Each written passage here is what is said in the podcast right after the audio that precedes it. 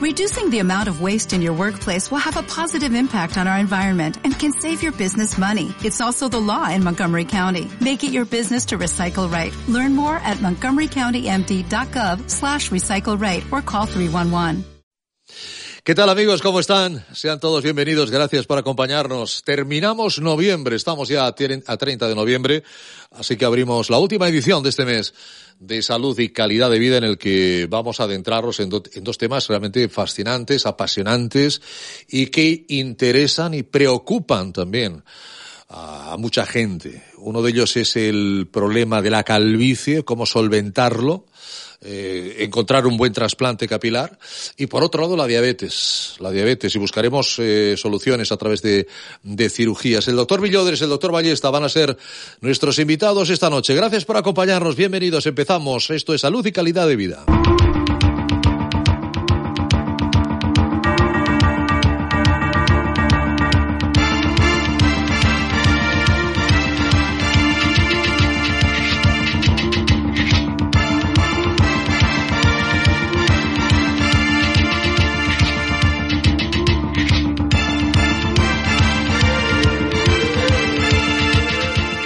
Doctor Villodres, don Emilio, dermatólogo, director médico de Villodres Trasplante Capilar. Muy buenas noches. Muy buenas noches, ¿cómo estamos? Doctor Villodres, puede ser, puede ser que desde Radio Salud usted y yo no habláramos en antena. Claro, han pasado ya unos cuantos años, teníamos el pelo oscuro, no, como ahora blanco. No, no, no digamos cuántos, o sí, Se, o, se pueden decir, ¿no? Han pasado, se puede, se puede. Han pasado 39 años. Exactamente, sí, sí. Cuando se abrió Radio, Salud en el año 83. Eh, claro, eh, ahora yo he de preguntarle al doctor Villodres. Eh, usted se ha especializado dentro de la rama de dermatología en el mundo del trasplante, en el mundo del trasplante eh, capilar. Y lo que se hablaba, lo que se cocía en el año 83 a lo que se realiza, a lo que realiza el doctor Villodres y en su clínica, pues claro, han pasado 40 años, es que 40 años es media vida, o o más de media vida. No tiene absolutamente nada que ver lo uno con lo otro, solamente hay una cosa que no ha cambiado, el interés de la gente, doctor Villodres, ¿verdad? Efectivamente, cuando empecé éramos dos médicos en Barcelona que hacíamos trasplante de cabello y ahora somos decenas y decenas. Y ahora hay mucho más interés. Es que cuando usted, cuando usted empezó la gente se ponía peluquín, doctor. Claro, sí, sí, sí. Y el trasplante era primitivo, primitivo. Ah, exacto. Eh, primero se ponían peluquín, que era horroroso, porque, porque vamos, eh, se veía a tres leguas vista. Eh, luego vino algunos peluquines, digamos, más de, de, de alta confección, ¿no? pero, pero claro, tú veías los primeros trasplantes con aquellos cabellos que venían de Asia, que luego se demostró que aquello era horroroso, que era absolutamente insalubre también para las personas, que podían crear muchas patologías Veías aquellas imágenes, doctor Villodres, y, lo que te daba era un repelús mirarlas, ¿eh? Claro, eh, porque además la cirugía era muy agresiva. Correcto. Eh, eh, no, no solucionaba totalmente el, el, problema, era un resultado muy parcial. Actualmente sí, en una sola operación podemos resolver todo el problema. En la mayoría de los casos, el 90% de los pacientes con una sola operación le resolvemos su problema para siempre.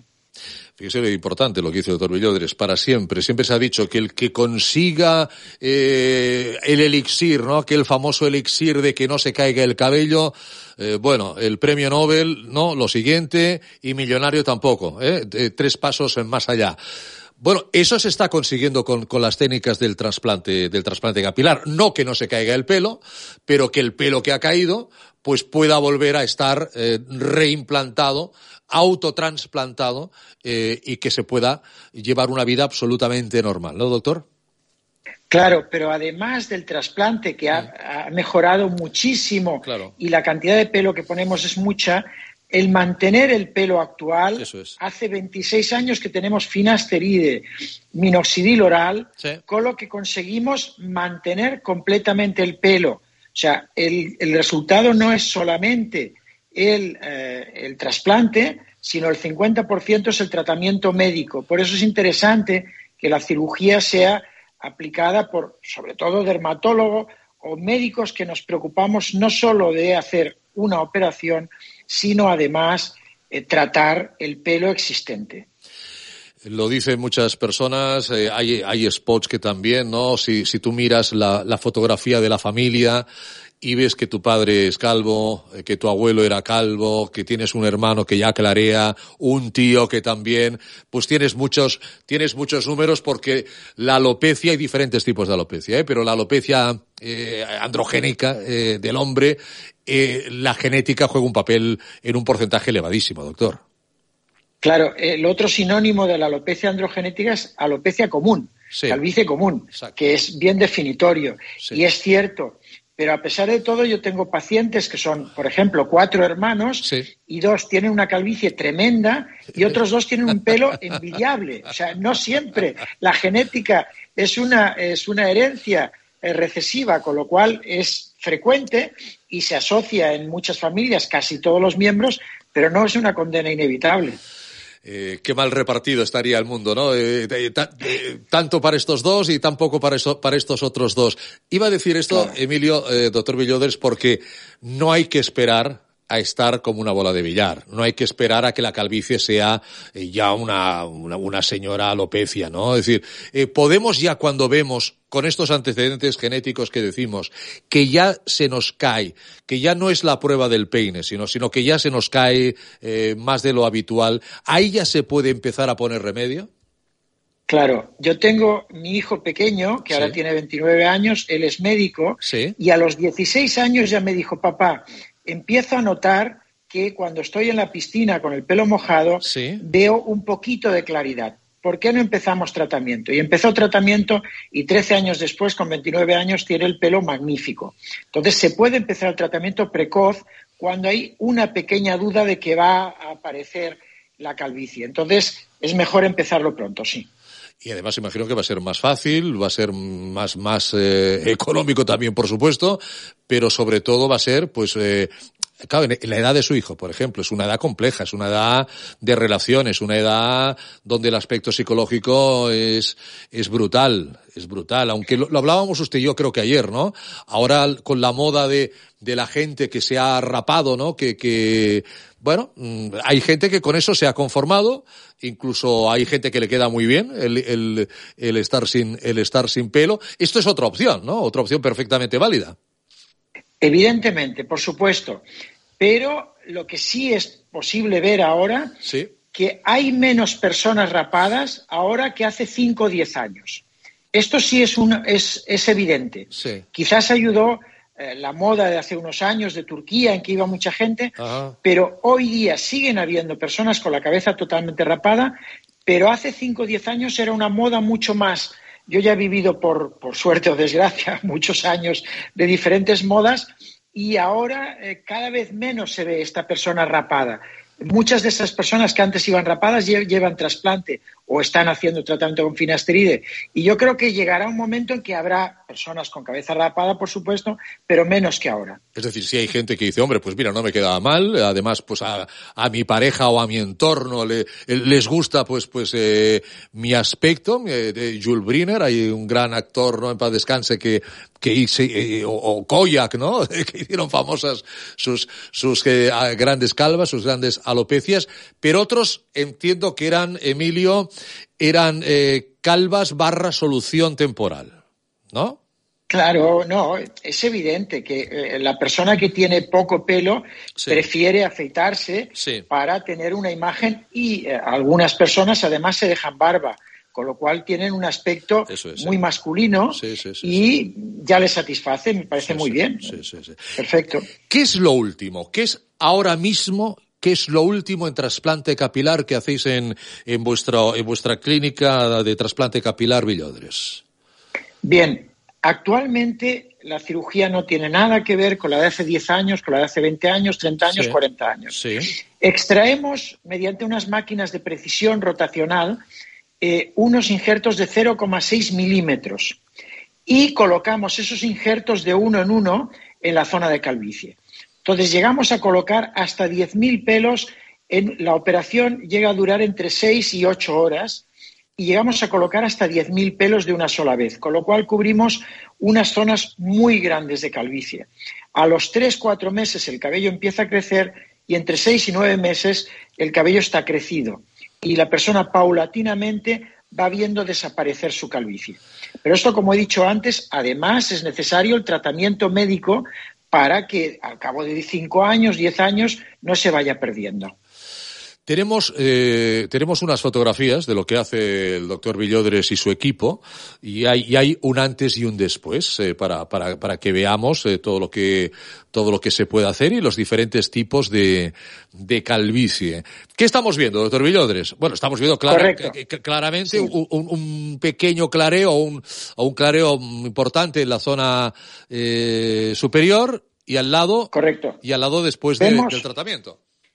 Perfecto. Vemos a la izquierda una imagen frontal y otra imagen lateral izquierda de la alopecia que tenía este señor. Este señor tenía una zona, la mitad anterior de su calvicie, con mucha claridad. Es la misma persona, ¿eh? Es la misma persona. Es la misma persona, sí, sí, sí, y, por supuesto. Y, parece que es una persona relativamente joven, en la cuarentena, creo yo, ¿eh? Sin verle la cara. Que no un, poquito menos, unos 30, 35 años. Vale, vale, vale. Y lo, que, lo importante es que hicimos una línea, como está dibujada en las imágenes de la izquierda, una línea muy conservadora. Sí. Porque hay personas que desean hacer un trasplante eh, con unas líneas artificiales, como si fuesen una mujer o como si fuesen un niño. Y un hombre es un hombre y tiene que tener el cabello eh, proporcionado como es.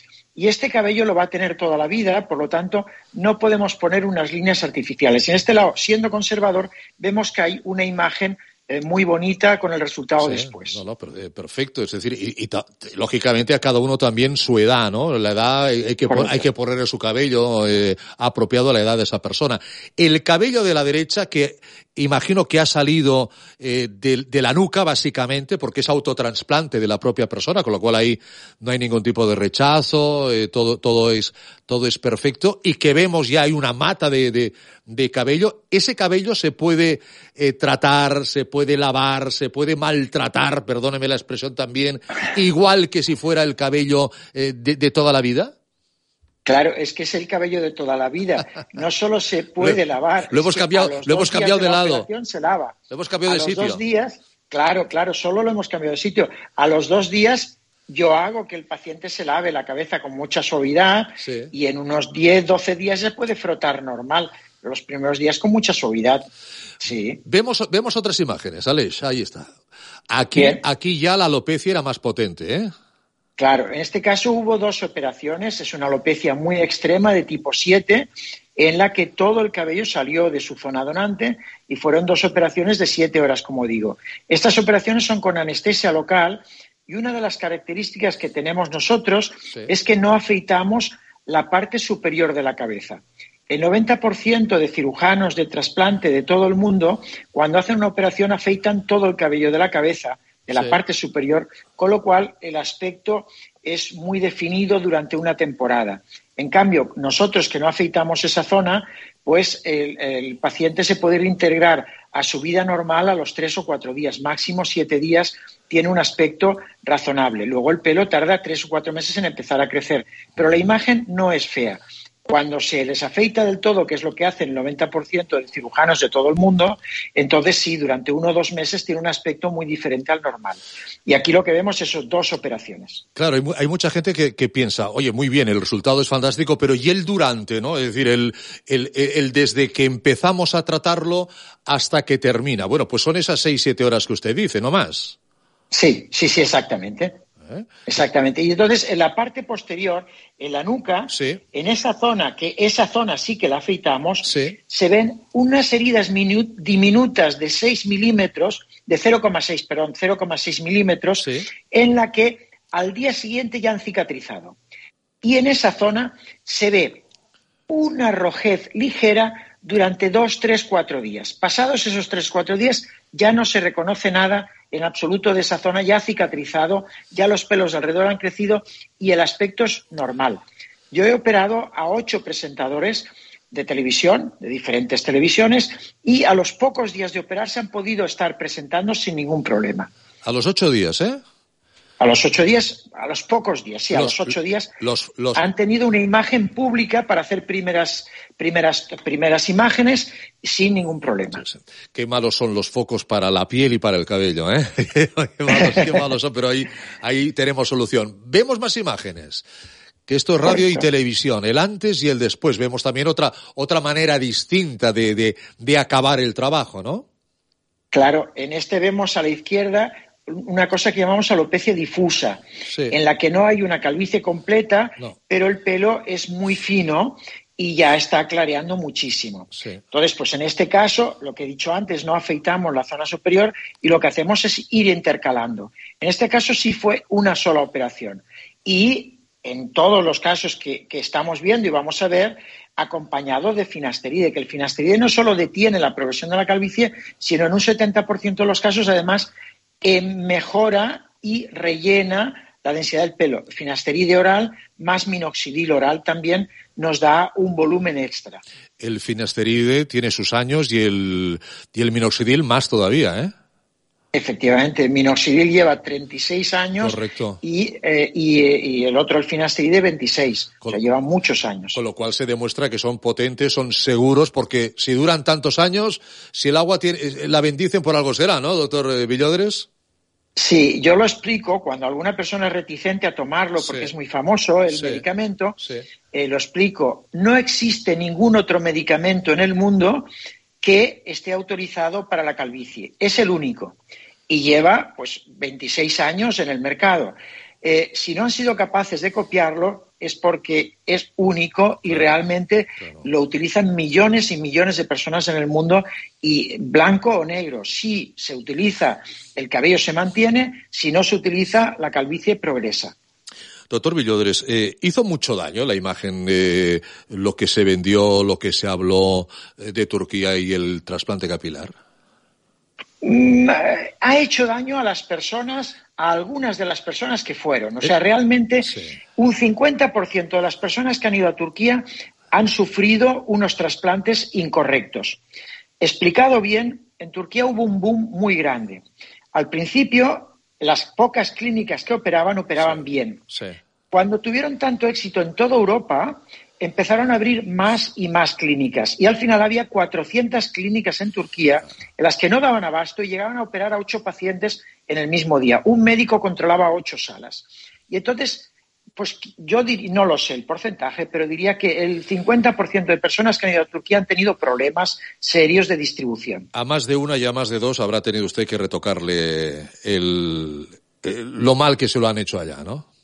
Claro, sí, cada vez menos, pero hace seis, siete años hubo un boom tremendo, ahora menos, menos. Recuerdo, afortunadamente, cada vez menos, porque, eh, cuidado, eh, esto, no, esto no es cuestión de ahorrarte un dinerito y dice, no, y además veo Estambul, que es precioso, y veo, y veo el Bósforo y tal, no, estamos hablando de, de, una, de, una buena, de una buena inversión. También hay una cosa que me decía el doctor Villodres, ahora veremos más imágenes, pero hay una cosa que me parece muy bien, que, que, que me comentó, dice, cuidado, esto no termina cuando ya tienes el pelo, cuando ya te lo puedes eh, peinar bien, te lo puedes lavar, puedes ir a la playa, a la piscina, el cloro, lo que sea, necesita un mantenimiento. Porque yo, yo le decía al doctor Villodres, óigame, Rafa Nadal, Rafa Nadal, porque lo vemos todos, porque cuando le enfoca por arriba, vemos que la, la, la, la areata, ¿no? Esa sería la areata, ¿no? De Nadal, eh, o, más, ¿no? O más, ¿no? Es, es, una difusa, una calvicie común difusa. Pero, pero creo que, que Rafa Nadal ya se trató en su momento, y, igual, igual que el Cholo Simeone. Digo gente que es pública y que sale cada semana o cada eh, el cholo cada semana en la tele, eh, Nadal cada vez que juega que juega un torneo. Y uno se pregunta, ¿Por qué tuvo cabello? Es decir, se hizo un trasplante, pero ese cabello se le ha vuelto a caer, eh, vuelve a, tener problemas de, de, de, alopecia. ¿Qué pasa ahí?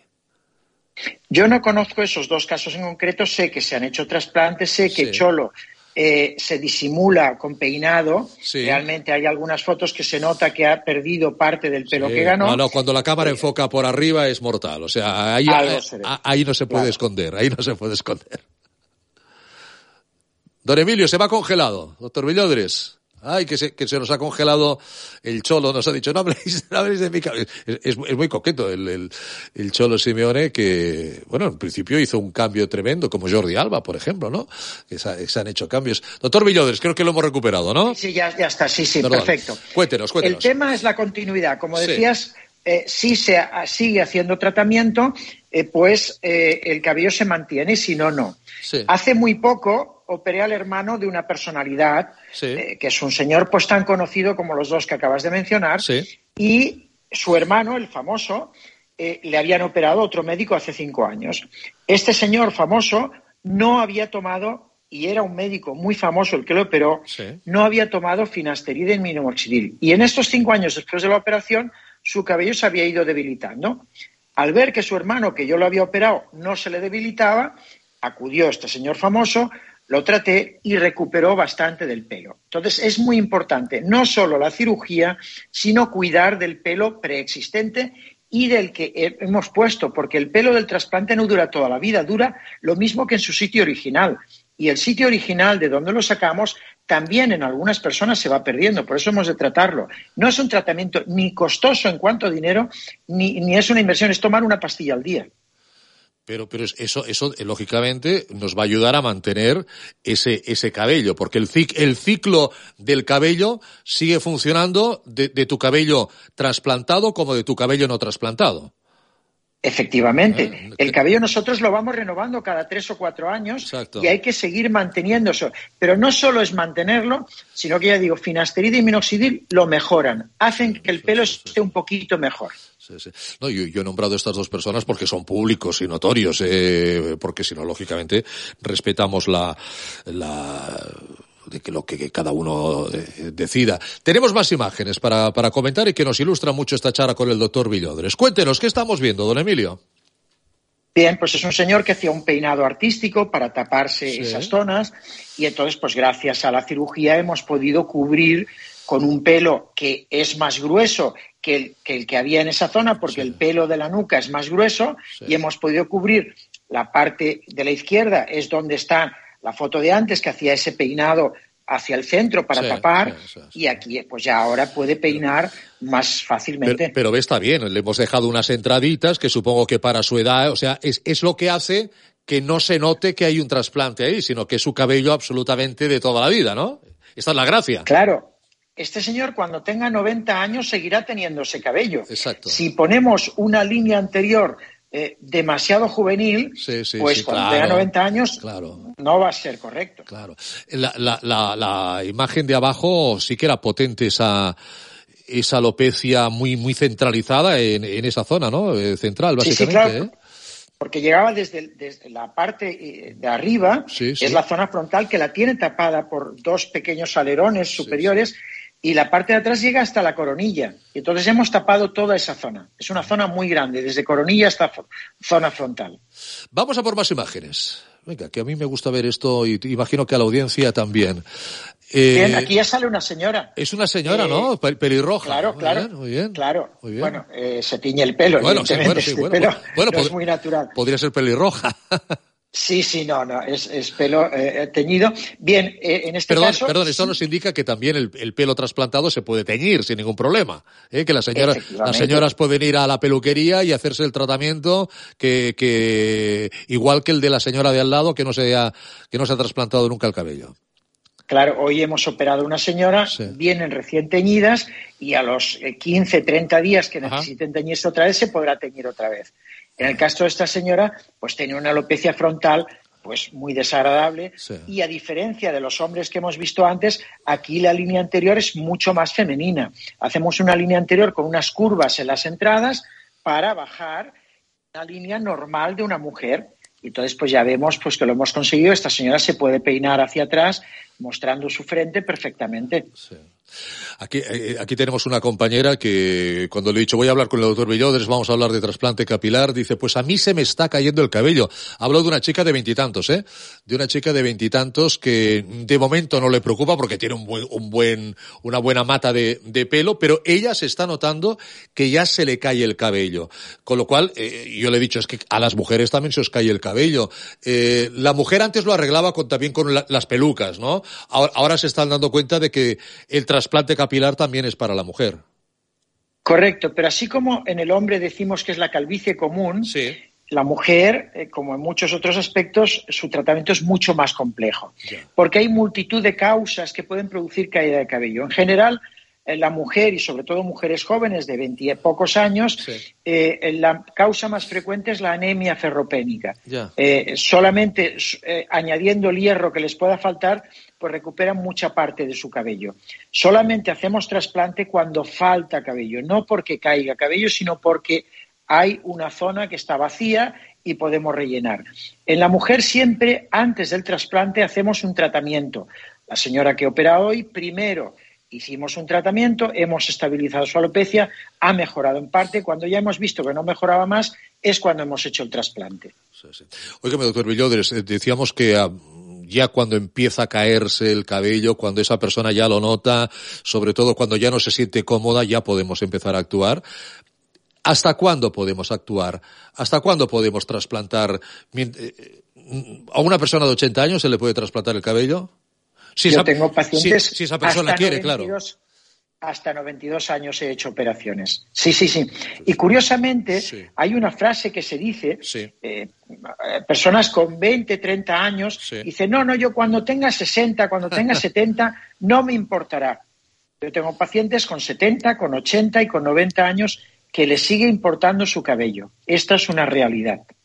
Yo conozco, ¿eh? Yo conozco compañeros y gente y amigos eh, que, que han tenido graves problemas y sobre todo de años anteriores, cuando todavía no habían todas estas técnicas, han tenido problemas de autoestima, problemas psicológicos eh, potentes siempre que hablamos del cabello, siempre digo, oye, respeto a todo el mundo. Hay, gente que se siente muy a gusto siendo calvo, muy a, muy a gusto eh, eh, porque se, habla de masculinidad. El, eh, bueno, y, y, hay señoras a las que les gusta mucho más una persona sin cabello que con cabello. Es decir, aquí respetamos absolutamente a todas las personas, pero sabemos que hay muchas que la falta del cabello les provoca pues un disconfort con, con su imagen. Vemos, hablando de imágenes, otro ejemplo.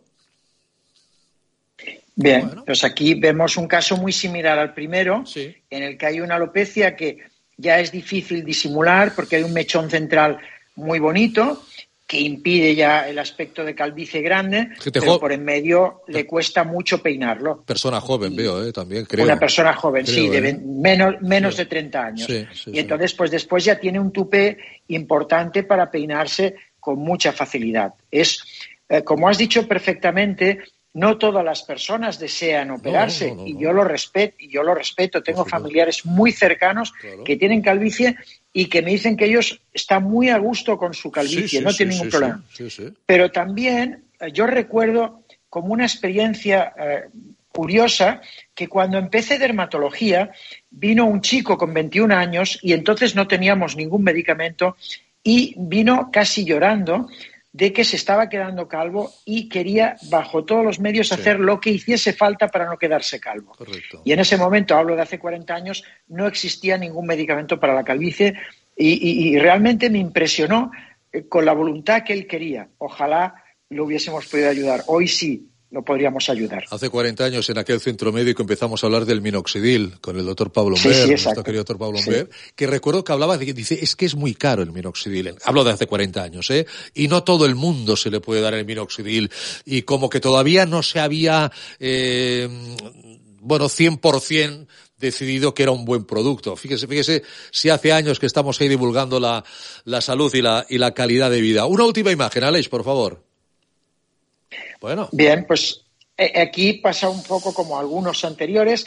Hemos puesto una línea anterior conservadora eh, y vemos una gran zona que va desde la coronilla hasta la zona frontal, en la que había una densidad muy pobre en, las, en la zona medial y ausente total en la zona de las entradas. y vemos tanto la imagen frontal como desde arriba, pues completamente cubierto. Con una sola operación lo hemos conseguido, más la medicación, como os he dicho ya. Claro, aquí hay una cuestión clara, sobre todo en este, caso, es decir, los, amigos, los compañeros de trabajo, eh, ya no digo la, la pareja, eh, tal. Hombre, se nota que hay un, se nota que algo se ha hecho, eso, eso está claro, ¿no? No, no, no es como a veces la, la medicina o cirugía estética que lo que se trata es que no se sepa que se ha hecho. En este caso está clarísimo que algo se ha hecho, ¿no? Efectivamente, precisamente por eso yo tengo el récord de haber operado una familia de padre, madre y tres hermanos, dos chicos y una chica.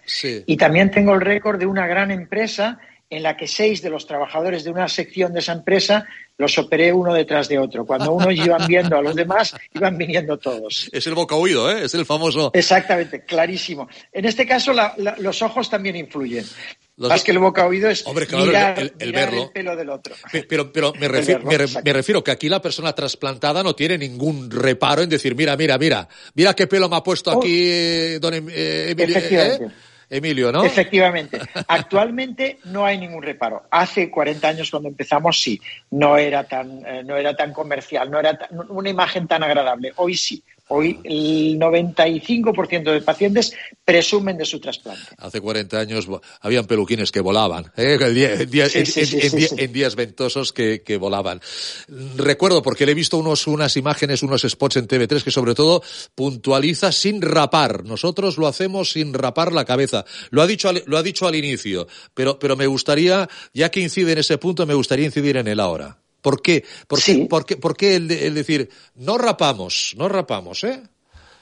Bien, yo tengo algún discípulo mío que después de haberle enseñado a no rapar, sigue rapando. Él está rapando. y yo le he enseñado a no rapar. La diferencia está en que, precisamente por los años que llevamos de experiencia, no tenemos ninguna dificultad en intercalar el pelo entre los pelos preexistentes. Sí.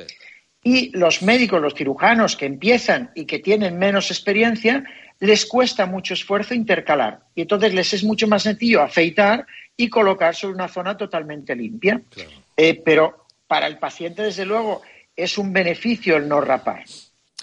Pues, eh, doctor Villodres, querido Emilio, dermatólogo, director eh, médico de Villodres Trasplante Capilar, eh, de verdad, de corazón deseo que no tarde 39 años en, que volvamos, porque, porque no sé si, no sé, no sé qué condiciones dentro de 39 años, eh, pero bueno, eh, no vamos a tardar tanto en volver a hablar, Emilio. Nos lo, nos, nos, lo, nos lo prometemos ahora y aquí y ahora.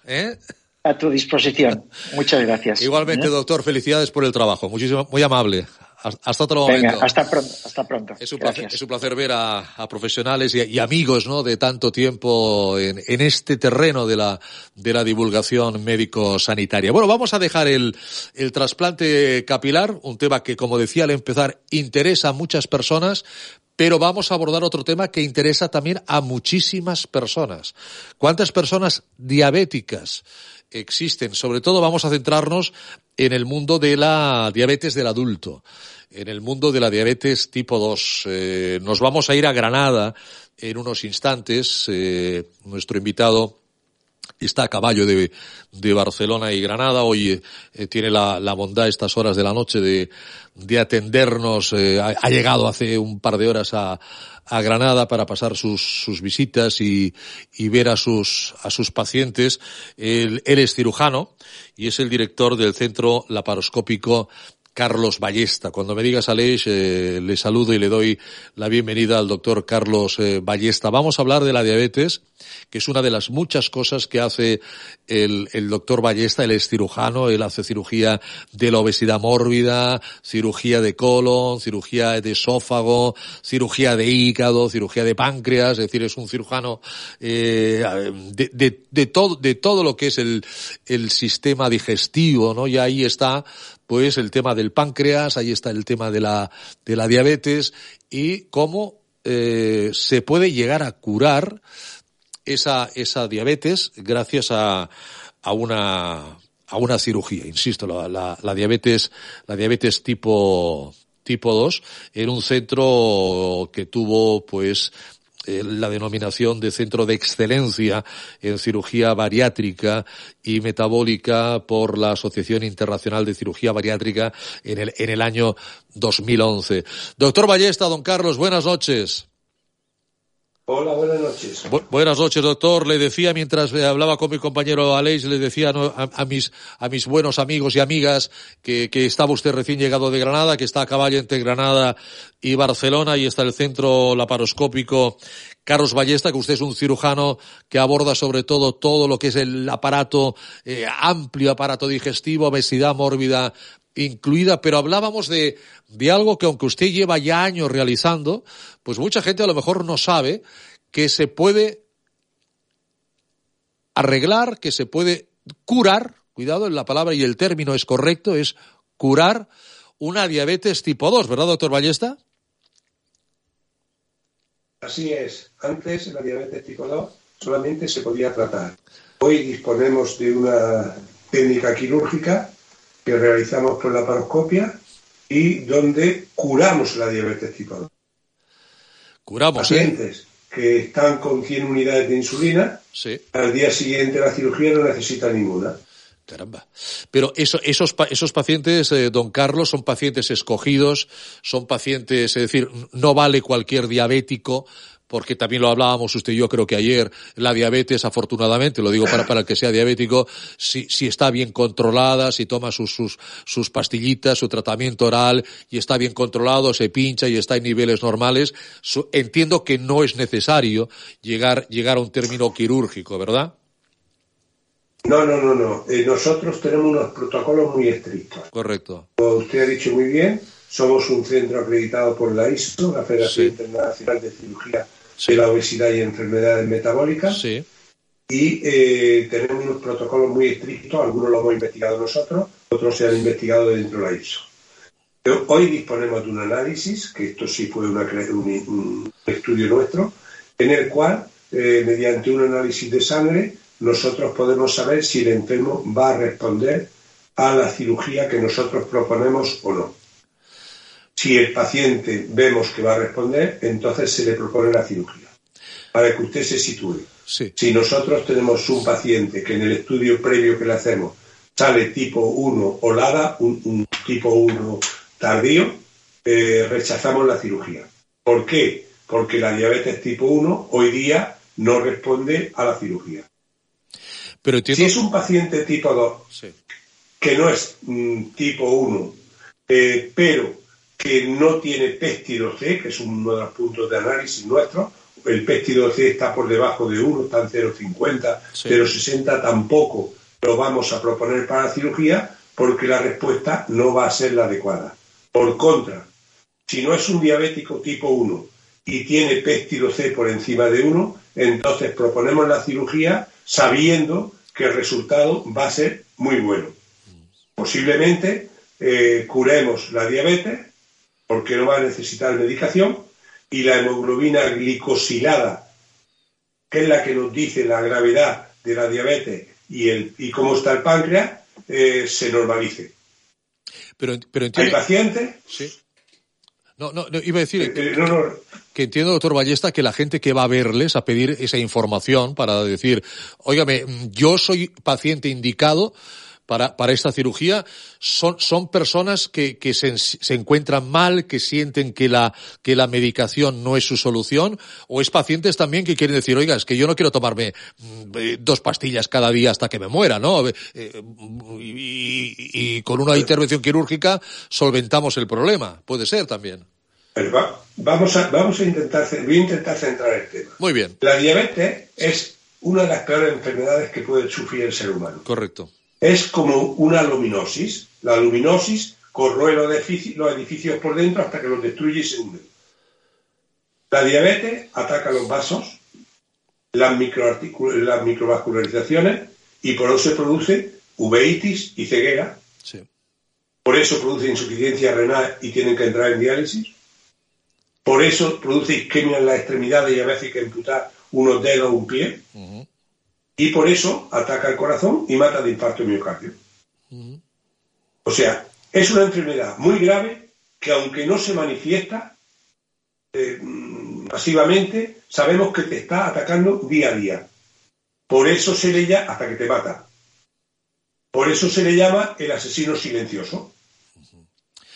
Pues bien, hoy conseguimos con esta cirugía ¿eh? ahora explicaré en qué consiste, eh, con esta cirugía conseguimos dos cosas. Primero, que no necesite medicación porque hemos curado la diabetes. Y segundo, que siga atacando los ojos, el riñón eh, o las extremidades.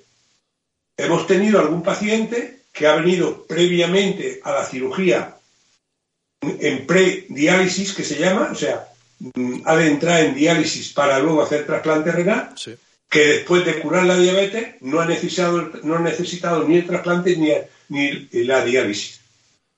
Es un, caso mm, de éxito de insuficiencia eh, renal. Hemos tenido pacientes con uveitis que lo han mandado precisamente del Instituto de Marrakech. Eh, hay muchos, como sabe, la diabetes es muy común en los países árabes. Y Marrakech tiene muchos pacientes. entonces nos ha remitido pacientes con uveitis grave que mm, después de la cirugía ha remitido esa uveitis. O sea que el objetivo de la cirugía es curar la diabetes. Pero lo que conseguimos al curar la diabetes es que no se siga destruyendo el páncreas y que los efectos secundarios de esa diabetes, como son la uveitis, como son el infarto o como son el riñón, no se produzcan. Efectivamente estamos evitando las consecuencias de la diabetes, que es lo peligroso, como bien cuenta el doctor Ballesta. Lo hablábamos también con el doctor Ballesta ayer. Eh, yo sigo recordando que por cada persona con diabetes diagnosticada hay otra que, que, no lo está. Y si hay 7, 8 millones de diabéticos en España, significa que hay 7, 8 millones de diabéticos con todas las problemáticas que nos ha contado Carlos, el doctor Ballesta, eh, sin saberlo y, y, y su cuerpo va mirándose por esa, por esa diabetes. Doctor Ballesta, aprovechemos para, para aconsejar que, que una vez al año nos miremos cómo estamos de azúcar, ¿no? Yo creo, yo creo que es importante eh, que sepamos lo siguiente. Las pacientes que vienen con obesidad mórbida a nuestro centro, cuando le hacemos la historia clínica, nos dicen que no son diabéticos. Ya. Cuando le hacemos el estudio analítico, la mitad son diabéticos. diabéticos claro. Y es más, hay gente que tiene 300 y, 400 de glicemia. Un disparate. Pero es que no se han mirado nunca. Por eso la importancia de que una vez al año, a partir por lo menos de los 40, 50 años, nos hagamos un chequeo. Porque es un análisis de simple y muy fácil y podemos detectar una diabetes que podemos controlar o bien con dieta, con actividad física o con medicación oral. Y evitamos ir a la insulina y evitamos que el páncreas se deteriore y aparezcan el riesgo de infarto miocardio, la, uveitis, como he dicho antes, o las angiopatías. Efectivamente. Eh, eh, ¿Por qué responde también la, eh, la glucosa al ejercicio físico, a una, a una dieta equilibrada? Responde cuando está empezando por una cosa muy simple, porque tú le haces un gasto energético donde va a usar el azúcar. Y entonces el azúcar, la glucosa, que, lo que tenemos la vamos a usar como combustible. Entonces, claro, entonces por eso responde también cuando hace ejercicio físico. Y, el... páncreas que aún te queda, que segrega la insulina suficiente para, como tú has restado glucosa, metabolizar la, siguiente, el resto de glucosa y transformarla en glucógeno el páncreas, un órgano que cuando se habla de él eh, produce siempre un, eh, una sensación de cuidado, es un, es un órgano difícil de, de acceso, es el órgano que, que eh, provoca la diabetes, un cáncer de páncreas, un pronóstico fatal. Eh, ¿Qué papel juega el páncreas en la operación que hacen ustedes? muy simple. Mire, quiero poner un ejemplo. el páncreas, todo lo que, la glucosa ¿Eh? Todo lo que comemos se transforma en azúcar. El azúcar es la gasolina de nuestro cuerpo. Para que la comida que comemos se transforme en glucosa, eh, tenemos que entender que se necesita la insulina del páncreas. Y el páncreas sería una factoría donde se metaboliza. Pongamos un ejemplo. Nos llega un carguero de petróleo. Ese petróleo no puede usarse como gasolina necesitamos refinarlo para que luego eh, se pueda usar, salga gasolina y pueda usarse como gasolina. ¿Qué ocurre con el páncreas? El páncreas, bien por una pancreatitis, bien por la edad, bien por factores genéticos, se ha deteriorado. O sea, esa factoría no puede dar mm, respuesta a tres cargueros que están esperando. Pero sin embargo, nos hemos dado cuenta que si en tres cargueros y aún queda reserva pancreática, o sea, hay mm, partes de la factoría que están funcionando porque el resto ha envejecido, esa, esa parte que, funciona pues va a refinar el petróleo y lo va a transformar en gasolina. No podía con tres, pero puede con uno. Pues, ¿qué le hacemos nosotros en la operación? Nosotros, de los tres cargueros, o sea, de los tres elementos que actúan sobre el páncreas, eliminamos dos. ¿Cómo lo eliminamos? Saltando el ciclo de la glucosa y el ciclo de las grasas.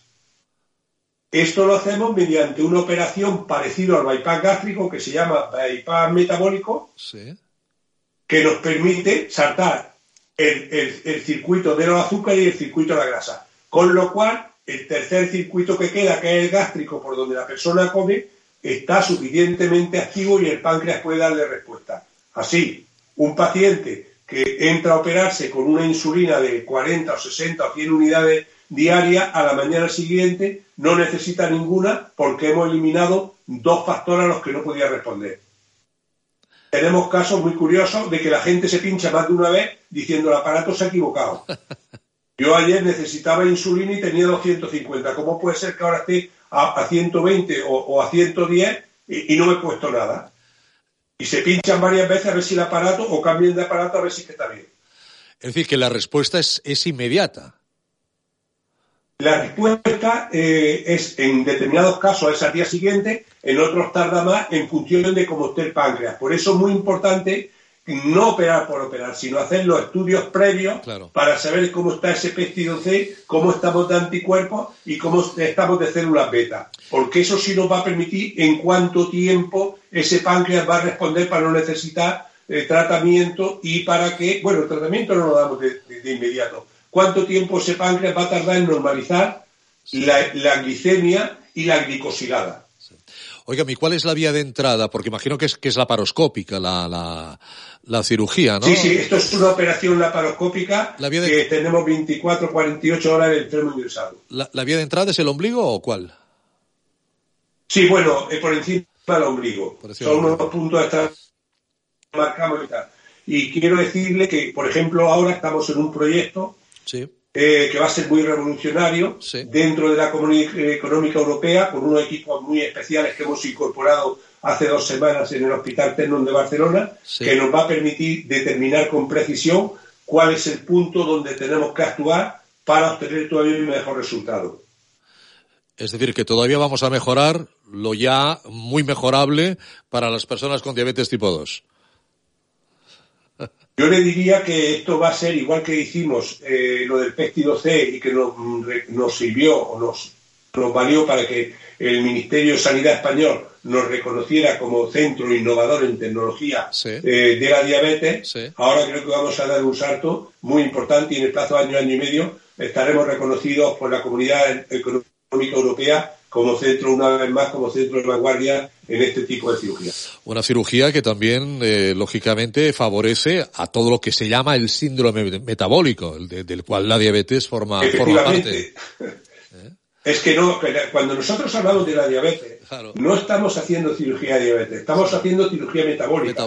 ¿Por qué? Porque la diabetes es la punta de un iceberg donde debajo de ella tenemos la hipertensión, tenemos colesterol, tenemos triglicéridos, hígado graso, tenemos una serie de enfermedades que antes eran distintas y que ahora las englobamos dentro del síndrome metabólico, donde la cúpula, como he dicho antes, el azúcar. Pero hay otras enfermedades que van unidas a la diabetes.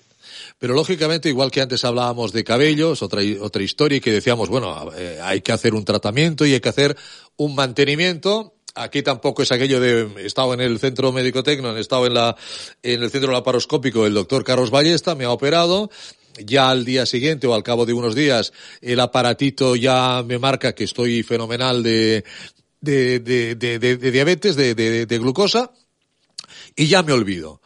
Imagino que no se ha de olvidar. Imagino que, que, debe de seguir una pauta, aunque sea tan elemental como una buena alimentación y un buen ejercicio físico. Efectivamente, yo siempre le digo a las personas, mire, eh, usted aunque vea que el azúcar es normal, tiene que venir regularmente a los controles. Claro. Para yo saber cómo está la glicosilada y por si detecto algo. Esos controles los hacemos al mes, a los tres meses, a los seis meses y cada año. Todos los, todos los pacientes que opero tienen mi teléfono personal por si necesitan, tienen alguna duda o necesitan algo eh, para llamarme. Eh, esta, esta cirugía de la diabetes no sirve, no sirve ni obtiene buen resultado si usted al día siguiente de la operación se pone a comer dulce. Ahí estamos, claro. o sea, no se puede, hay que, con el enfermo hay que ser muy sincero. Si un cirujano le dice eh, que le va a operar y que mañana usted puede comer pasteles, no es cierto. Porque esta cirugía va a fracasar. Eso no quiere decir que si usted va a una boda no pueda comerse un pastel. Sí, sin lugar a dudas, lo toma. Eh, no va a pasar absolutamente nada ya lo aviso, si usted se mide al día siguiente de haberse dado un atracón, un atracón en la boda, mm, el azúcar va a estar alta, no se preocupe, 48 horas después está donde estaba antes, normal. Pero esto hay que tenerlo muy asimilado. Si usted hace una discusión con su hijo, tiene una discusión con su esposa o en el trabajo, le va a hacer un pico muy alto de glicemia. Pero estemos tranquilos que a las 48 horas otra vez Mm, el páncreas va a estar normal y la glicemia normal. O sea, que sepamos que hay que seguir cuidándose y que hay factores tanto extrínsecos como intrínsecos que pueden producir unos picos y unas alteraciones de la curva de glicemia normal que tenemos después de la cirugía. Pero que esto es reversible.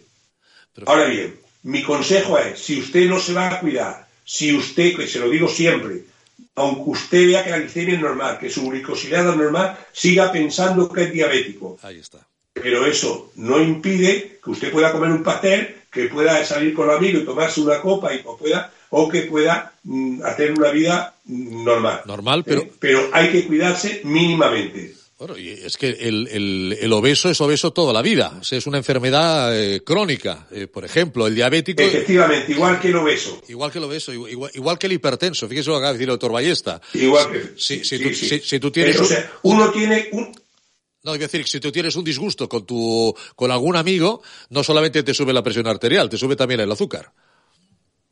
Evidentemente, eso es lo que yo transmito, ¿eh? pero eso no quiere decir que la operación no vaya a responder. A la mañana siguiente, usted se ha relajado, que ha pasado todo el problema, su azúcar otra vez ve que está bien. Ahí están los, los avances, los avances en la cirugía. Me, me gusta mucho el outfit que lleva, doctor Ballesta. Eh, eh, de, aparte de elegante, de cirujano total. Lo de la, lo de la pajarita es, es el marchamo del cirujano, ¿eh? Es una costumbre muy de muchos años. No, no, pero de cirujanos, eh, pues, no sé si era Gilles Bernet, uno de los primeros que también, ¿no? Gilles Bernet, Puigvert, Puigvert eh, también. Puse, puse la calle, eh, mi padre, yo, y la, y la, y la mi hija ¿no? Y, y, y, además, ¿por qué, ¿por qué llevan pajarito y no llevan corbata? dice, hombre, voy a, voy a estar ahí con un, con un paciente abierto, no, no, no, no voy a poner la corbata. Efectivamente, esto viene de antiguo porque cuando hacíamos curas, cuando hacíamos las curas de los enfermos, la corbata, que yo creo que hay que ir Mm, decentemente vestido por respeto a los pacientes, correcto. La corbata podía caer en la herida, mientras que la pajarita no va a caer nunca. La pajarita no va a caer nunca y ahí, y ahí está el ejemplo del, del doctor Ballesta. Pues le felicito muchísimo por, por todos estos éxitos y, y me gusta que, que, que esté usted a caballo de Barcelona y Granada. Le decía que para mí Granada la tierra de, mi, de uno de mis abuelos es una, es una ciudad preciosa y igual que está en Granada, imagino que a lo mejor va a extender sus tentáculos a otras, a otras ciudades. ¿Está previsto? los, los, centros que nosotros, el centro laparoscópico Doctor Ballesta, tiene sede en, Terno, pero también tiene sede en Granada y tiene sede en Madrid. En Madrid. En el Hospital Moncloa. Pues ahí está, eh, y sobre todo, bueno, esa buena noticia para, para la gente que es, que es diabética. Como decíamos, también hacen otro, otro tipo de, de cirugías, el, el, de la cirugía de la obesidad, por ejemplo. Hacen sobre todo el bypass gástrico, ¿no ustedes? Bueno, la cirugía de la obesidad debe hacerse específicamente según lo que necesite cada paciente. Nosotros no hacemos una técnica estándar. Hay que hacer la estándar que necesita. No es lo mismo cuando opera un paciente de 300 o 400 kilos que cuando eh, llegan estos pesos todos acaban en el centro nuestro de Doctor Ballesta, bien sea en Madrid, bien sea en Granada. eh, no le podemos hacer la misma cirugía que a la persona que le sobran 60 kilos. No tienes lo mismo, la operación que hacemos para perder 200 kilos no es la que hacemos para, para operar 60 o para perder 30. Entonces hay diferentes técnicas en función de cada persona. La cirugía obesidad es una cirugía individualizada.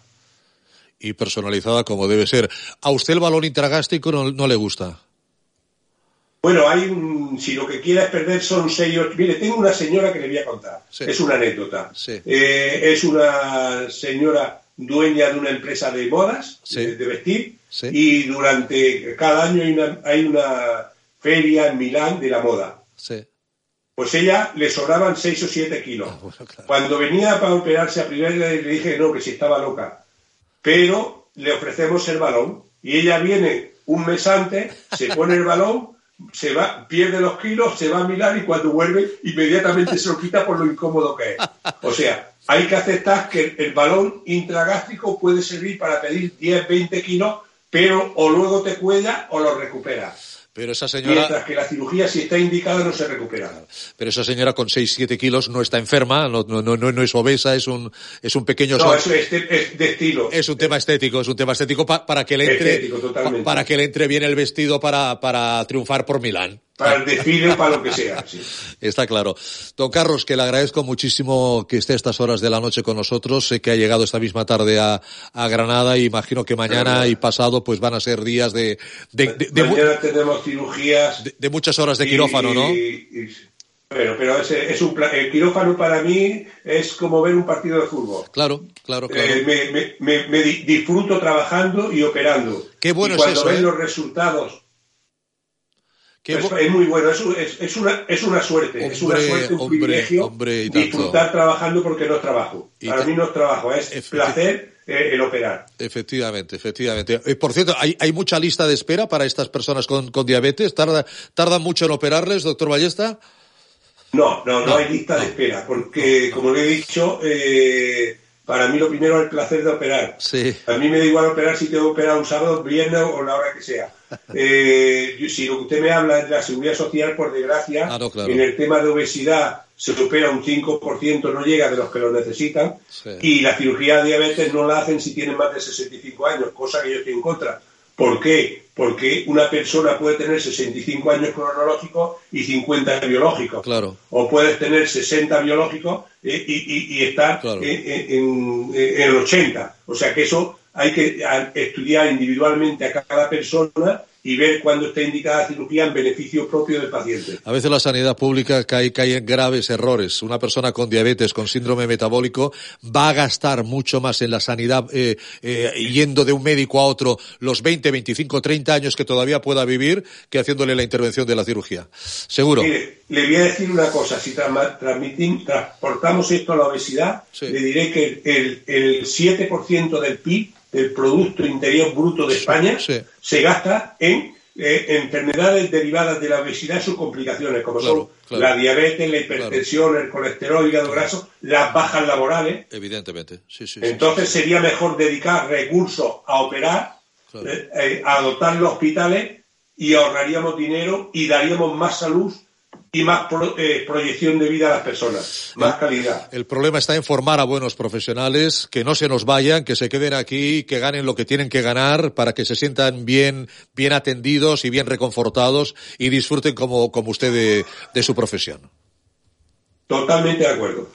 Don Carlos, un abrazo, doctor Ballesta. Cuídese mucho, que vaya bien por Granada. Igualmente, buenas noches, un saludo a todos. Ha sido un placer, buenas noches. Buenas noches, el doctor Carlos Ballesta, cirujano, director del Centro Laparoscópico Carlos Ballesta. Bueno, si son las nueve y un minuto, que sí, hemos empezado dos minutitos tarde, pero ya, ya hemos llegado a nuestra, a nuestra hora, es el momento de, de poner el punto final. Ojalá han sido dos temas que yo creo que son de, de, de mucho interés, eh, porque muchas personas habrán, eh, se habrán sentido muy identificadas, eh, el tema de las alopecias y el tema de la, de la diabetes o del síndrome metabólico y ahora lo que estábamos ya terminando hablar de la, la cirugía, la obesidad, la obesidad mórbida. Fíjese, 300, 400 kilos. Hay personas que pesan 300, 400 kilos y van a parar ahí al, al doctor Ballesta.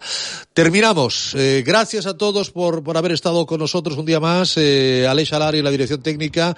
Nosotros volvemos mañana, que será jueves, con OAFI Sport. Así que hasta mañana. Cuídense mucho. Buenas noches.